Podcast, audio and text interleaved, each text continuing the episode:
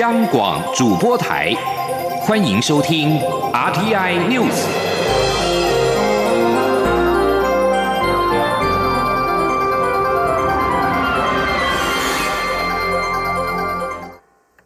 各位好，我是主播王玉伟，欢迎收听这节央广主播台提供给您的 RTI News。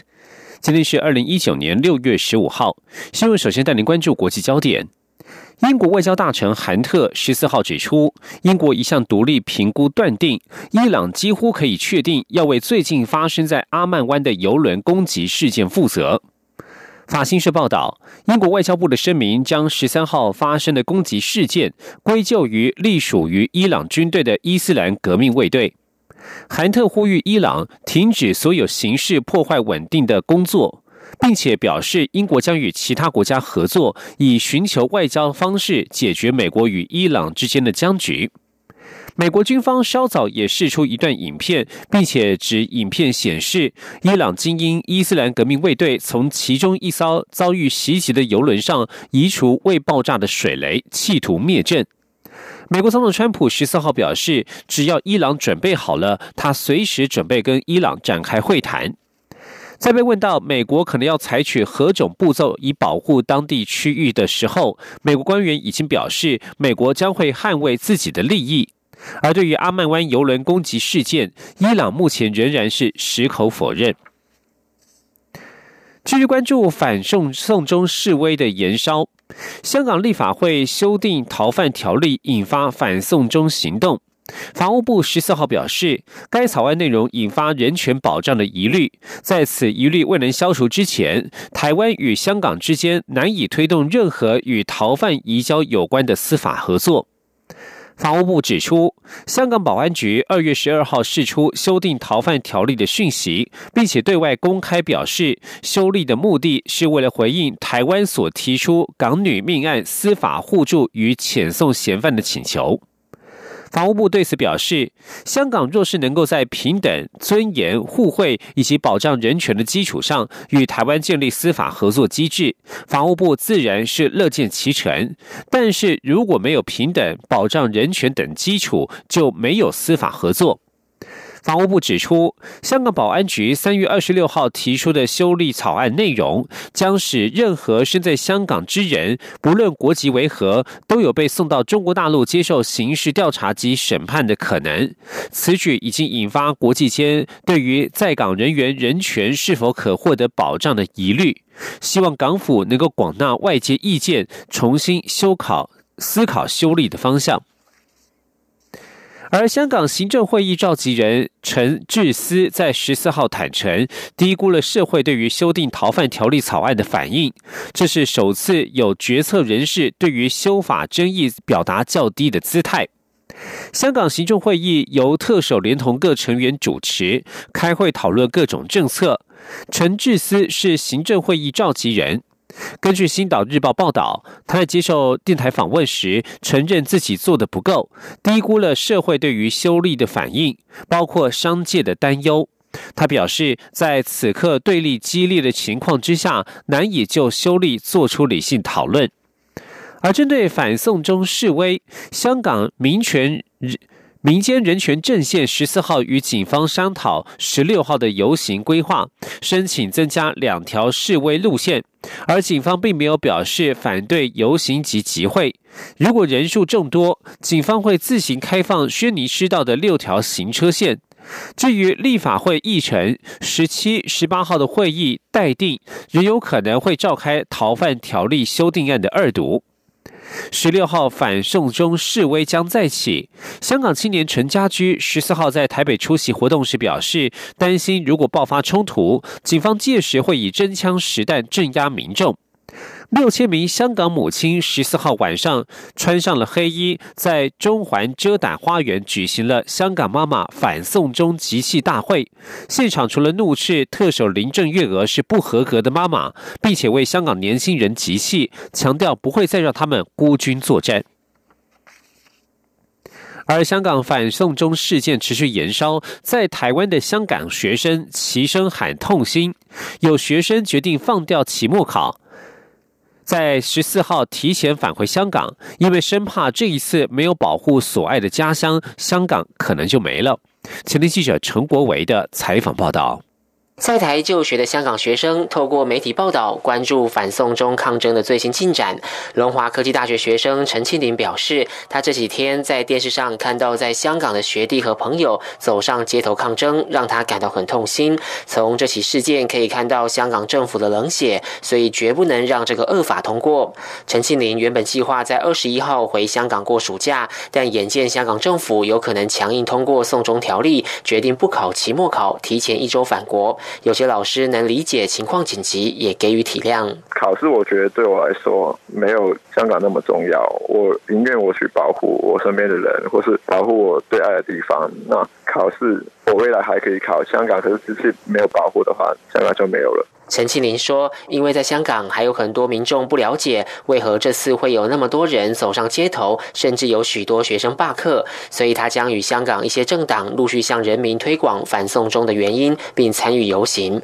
大同大学学生赖杰则是每天回家看着网络直播，也深感痛心。他提到，在香港的高中同学有人在抗争时脚受伤了。他认为，送中条例一旦强行修订通过，将虐杀香港人的言论自由。可能在街上随便讲两句，晚上可能就不见了。由于这些的理由，可能就很多人就没办法正常的发声，怕被压回去，受到一些不公平的对待。赖杰说：“台湾和香港的处境有点类似，因为中国一直觉得台湾是他们的一部分，所以香港如果在此时沦陷，下个受害者可能就是台湾。他希望台湾民众能知道这起事件的严重性，才能防范中国用相同的手法对付台湾。”龙华科技大学学生苏金霞表示：“他很感谢台湾从蔡英文总统到各部会都伸出援手，给予香港人支持。现在有些香港立法会议员及官员已经觉醒，唯独特。”首林郑月娥还没醒，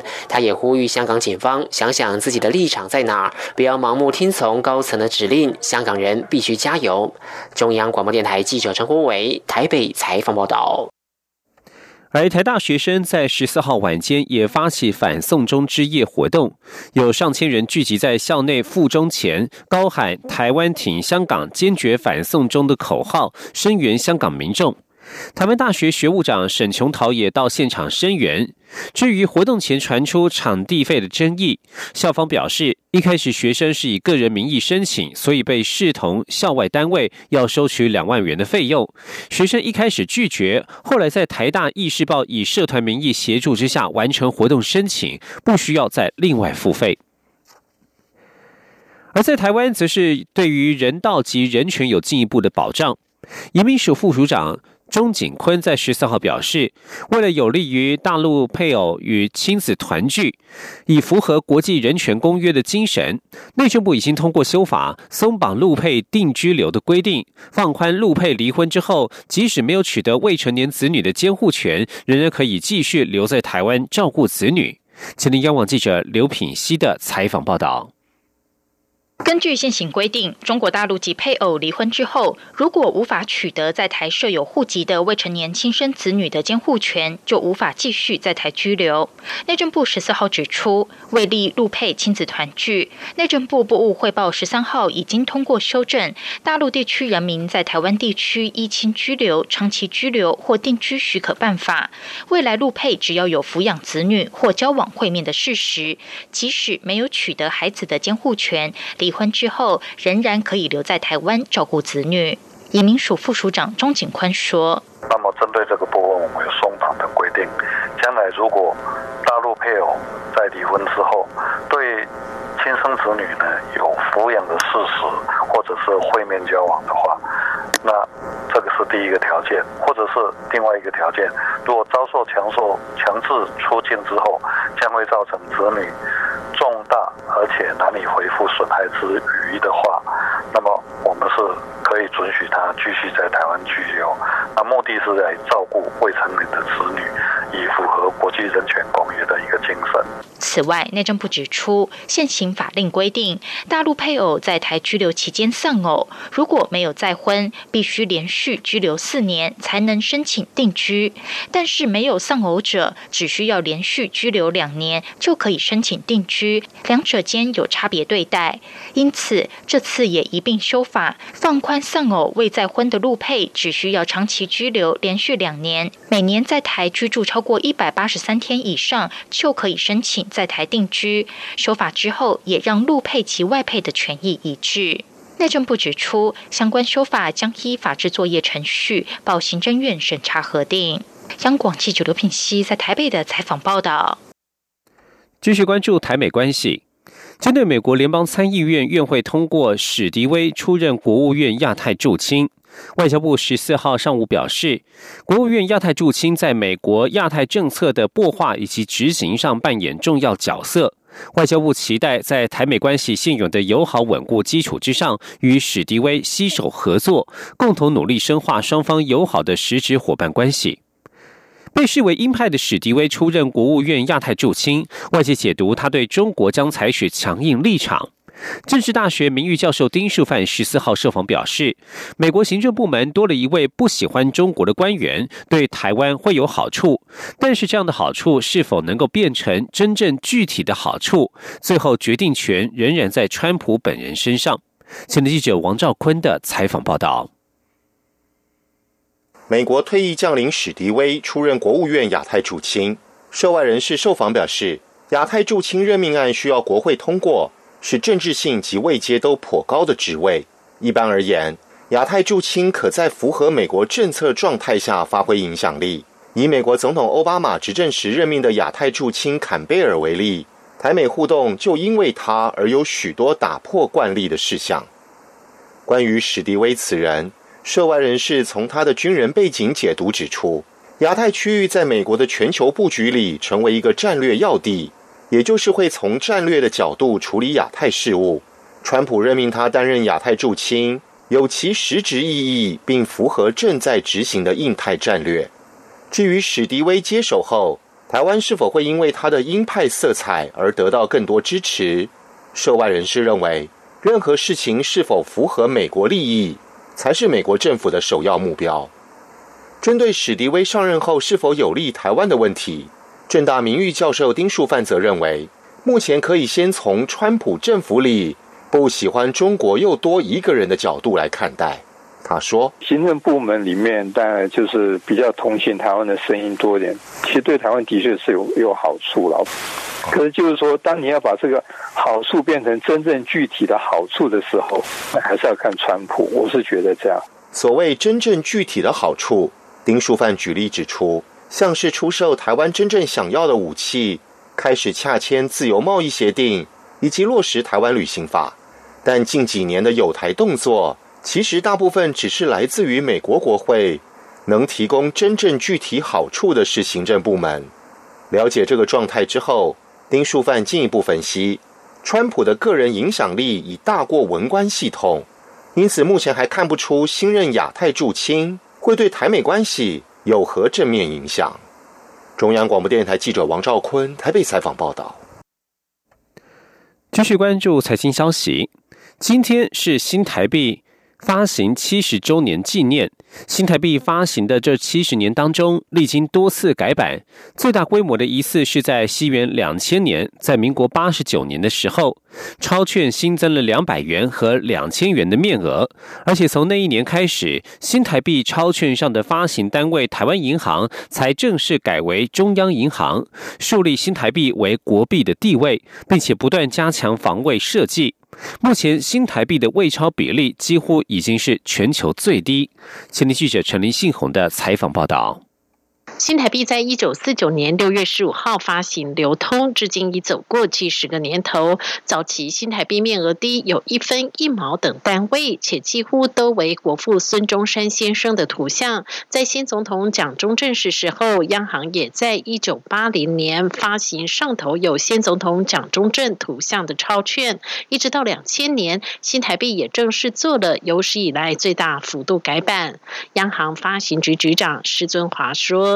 那么，工业两千年呢，台湾已经是一个多元化的环境。几年之后呢，对于超卷的图像的需求呢，有一些呃要求要多样化了，也反映了台湾那时候的呃经济金融的环境。所以在前总裁就是彭总裁任内呢，啊，他才啊刚就任的时候，他就积极的来推动了嘛这个新台币的改版。那么呢，这新台币改版，我们又成立了一个咨询的委员会了，有一些外界的一些学者专家啦，一些代表啊，社会贤达来参加这个委员会。持续了带有将近两三年之后啊，呃，一直到民国八十八年就定案，我们决定在民国八十九年呢，确定要改版。过去新台币上头都是印制台湾银行的字样，当时不少民众都误以为新台币是由台湾银行发行。一直到两千年的大改版之后，钞券上的台湾银行才正式改为中央银行。如此一来，人们也不再误会，也树立新台币为国币的地位。另外，两千年的改版也增加了两百元和两千元的面额，让新台币有了五种钞券面额，且钞券设计融入台湾的。自然生态环境，包括梅花鹿、地质、樱花钩吻龟，以及台湾最有名的几座山脉，包括大拔尖山、玉山以及南湖大山等，充分展现新台币本土化的样貌。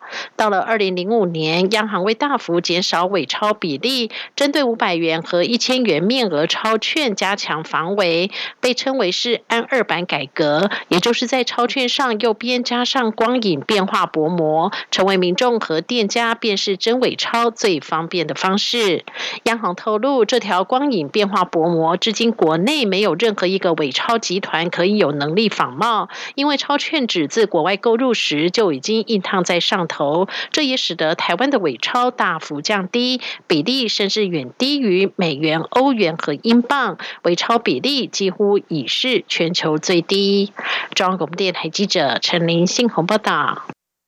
那我会日。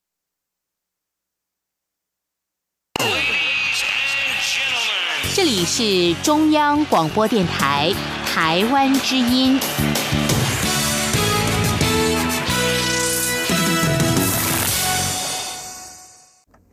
各位好，我是主播王玉伟，欢迎继续收听新闻，来关心农业重要的讯息。农业杀手秋行菌虫几乎已经遍布全台。农委会十四号中午紧急举行记者会，表示，透过民众通报秋行菌虫幼虫的发生案例，而且经过形态鉴定，目前确定的一共有三十九件，几乎分布在台湾各个县市，犹如天女散花。而且首次在离岛马祖发现了成虫。农委会已经启动三阶段防治策略，避免最终台湾能有必须和秋行菌虫共存。前天记者陈林信宏的采访报道。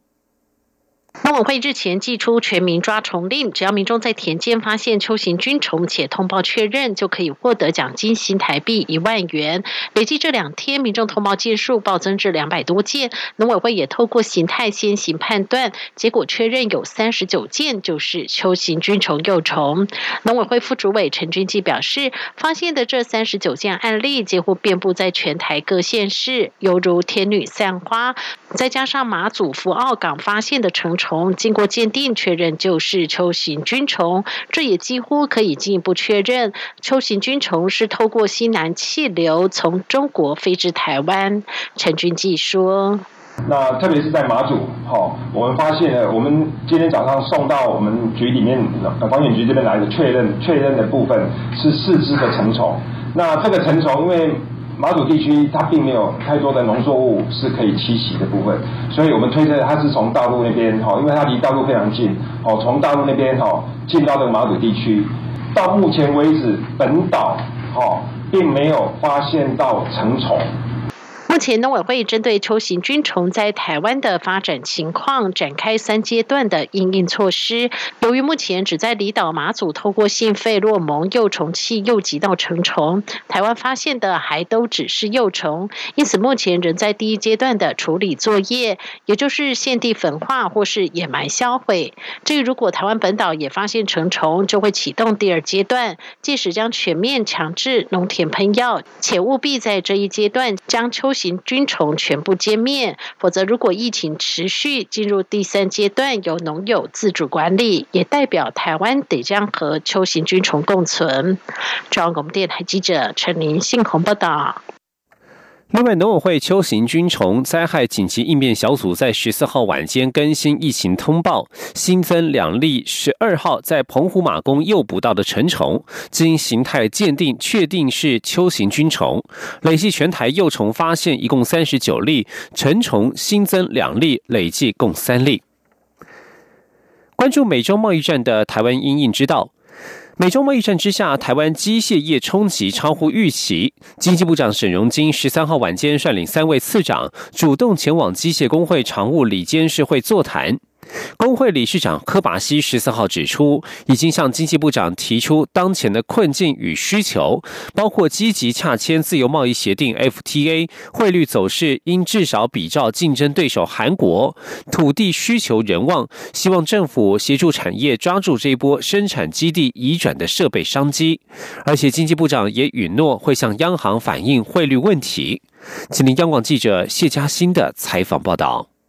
美中贸易战持续冲击世界经济，对台湾机械业影响更超乎原先预期。今年前五个月出口金额年减超过百分之六，业者对前景充满不确定性。为此，近期强调施政要接地气的经济部长沈荣金十三号晚间率三位次长、工业局、贸易局等单位一级主管前往机械工会常务理监事会议，主动了解产业新生。机械工会理事长柯巴西十四号受访时表示，鲜少见到政府官员主动出击关心产业，工会成员皆有感受到经济部的诚意，并表示感谢。会中机械工会也提出当前面临的四大困境以及需求，希望政府能够伸出援手。科巴西指出，希望政府能趁此时机积极洽签自由贸易协定 （FTA），否则对手国韩国的 FTA 覆盖率广，台厂面临关税压力，竞争力就差了一截。同时，央行也应适度调整汇率，尤其近期韩国货币贬值百分之五，新台币只贬值百分之二，关税汇率问题让厂商感到双重煎熬。建议贬值幅度应至少与韩国一样，而经。长也允诺会向央行反映。另一方面，科巴西强调，台湾机械业已具备成熟产业聚落，且倾向跟留台湾，希望政府能协助未来扩厂的土地需求，估计约三千公顷。他说：“聚落效应对我们的效益，说人工成本、社区方面便宜一点点，还来得重要嘛。”啊，所以大家都不想走，但是你没给他土地，你叫他怎么办？最后，由于贸易战衍生移转生产基地需求，带来庞大的设厂设备商机，机械工会也向金长反映，希望协助业者们抓住这一波商机。中央广播电台记者谢嘉欣采访报道。医药消息。中华民国心脏学会十四号表示，心脏衰竭患者的再住院率以及死亡率并不低。为了提醒医疗品质与效果，他们根据最新的医学研究、国人的体质、用药情况以及健保制度等因素，推出新版的心脏衰竭治疗指引，希望降低心脏衰竭的死亡率。前天记者肖兆平的采访报道。世界卫生组织报告指出，亚洲有九百万人罹患心脏衰竭，而在台湾，每年有超过七万名患者因为心脏衰竭住院。尽管心血管治疗日趋进步，但心脏衰竭的患者却是不减反增。中华民国心脏学会指出，心脏衰竭也就是心脏无力，常见的症状有容易累、和喘、久咳不愈、水肿等情况。但由于症状跟其他疾病相似，所以很常被忽略。心脏学会理事长黄瑞仁更表示，被诊断出心脏衰竭的患者，更有五年内死亡率逼近五成的情况。为了提升整体治疗品质，心脏学会公布最新心衰治疗指引，从诊断标准。药物与非药物治疗、出院照护、复健计划等都有清楚的参考依据。心脏学会秘书长吴彦文就说：“心脏科其实有很多种治疗指引，但这份指引的特点在于考量了国人体质以及健保制度。”他说：“所以这个指引最大的重要目的是我们综合了世界上重要的指引，并且加入我们本本土的呃资料，知道说，哎，这个药在国外用是这样，在我们用的状况是怎么样，去调整它的比重。那原则上呢，指引推出之后，哎，对很多医院来讲，是你有一个治疗的标准。”吴彦文表示，符合台湾情况的治疗指引，对民众的最大好处就是不需到处求名医。他说。但是指引出来之后，每个人至少都要达到这个水准以上哦，这样你就不用为了一个小病，而，一定要求名医。但是你到每一个地方，你都能够得到一个标准化的治疗。心脏学会理事长黄瑞仁表示，二零一九年的新版心脏衰竭治疗指引，重点在于强化标准化的临床治疗照护，希望借此降低患者再住院率以及降低死亡率。中央广播电台记者肖兆平采访报道。新闻消息：台电十四号与曾经为自由女神设计灯光的国际照明大师周炼等艺术家签约，将共同把东北角阴阳海旁边的十三层遗址打造为台版的天空之城。预计九月十三号中秋夜点灯，届时合作的艺术表演团体悠人神谷也将举办现场的户外演出，重现十三层遗址过往的黄金矿业风华。千林央广记者谢佳欣的采访报道。台电自一九八零年代开始接手管理台湾东北角阴阳海旁的十三层遗址，这里过去是瑞芳金瓜石最大的选矿场所——水南洞选炼厂，但因土地残留物质被列为污染管制区，即使曾入选新北市历史建筑、世界文化遗产潜力点，仍是尘封超过三十年。如今台电打算以公共艺术来活化，并网罗国际照明大师周炼、艺术家何彩柔、国际。知名艺术表演团体悠人神谷将十三层遗址打造为台版天空之城。曾为自由女神马来西亚双子星大楼设计灯光的周炼，将带领台湾照明设计团队，依遗址特色设计不同亮度的琥珀色柔和灯光，营造结合文化与观光的景点。周炼强调，从宏观角度来看，希望为台湾创造新的活动体系，来保存历史文化结晶；微观上，则要让人们累积生活厚度。他说：“微观是关注个人的感受，就是说，让我们看到、体会到我们历史人文的结晶，让我们的生活的厚度，真正的、明确的能够察觉到。”也能够享受到。这座遗址除了由周炼领军设计灯光，还搭配艺术家何彩柔在周边设立四个白色英文字母 I 造型的艺术品。白天看是让人重新注意十三层的雕塑，晚上点亮灯光后，则化身为一道道的门缝，仿佛让人穿越时空，重新感受十三层过往的黄金矿业风华。另外，悠人神谷也与台电合作，九月十三号中秋夜点灯时，将在十三层遗址前举办现场户外演出。中央广播电台记者谢嘉欣采访报道。同志平权的关键——纽约十强事件，今年适逢五十周年，世界同志大游行三十号将在美国纽约盛大举行。五月份欢庆同婚元年的台湾，将由婚姻平权大平台与纽约台湾青年社群共同组成台湾队，在纽约街头参与大游行，并且与旅美台湾艺术家共同举办互动式艺术展览，喜宴台湾同志的结婚奋斗史，让世界看见台湾骄傲的平权成果。社会的接受对同志的理解，其实。源自于过去数十年台湾同志运动的抗争及努力，因此婚姻平权大平台与极科媒体、波内设计等团队共同策划喜宴台湾同志的结婚奋斗史展览。从新人准备室、接待区到办桌，参观者化身为宾客，一起品味十二道综合酸甜苦辣菜色，如同台湾走过二零一六年至今的立法过程，将于六月二十九到七月六号在纽约展出。此外，台湾同志运动第一线推动者将透过论坛分享运动之路，播放婚姻平权纪录片，以及与各国同志团体交流，向国际社会分享非西方的台湾经验。即将焦点转到美洲贸易战的争端解决，目前仍然是毫无头绪。中国华为技术公司高级副总裁彭博十四号向路透社表示，原定六号六月上市的五 G 折叠式手机 Mate X 将延后三个月，到九月才会全球发售。而彭博也否认此决定与美国发动的制裁有关。美中贸易战延烧，科技大厂 Google 日前宣布，在美国准许的九十天禁令执行缓冲期于八月结束之后，将不再提供华为手机搭载或更新安卓作业系统软体。根据彭博的说法，Mate X 禁售延后发售与禁令无关，而是因为各家电信业者的认证测试预计八月才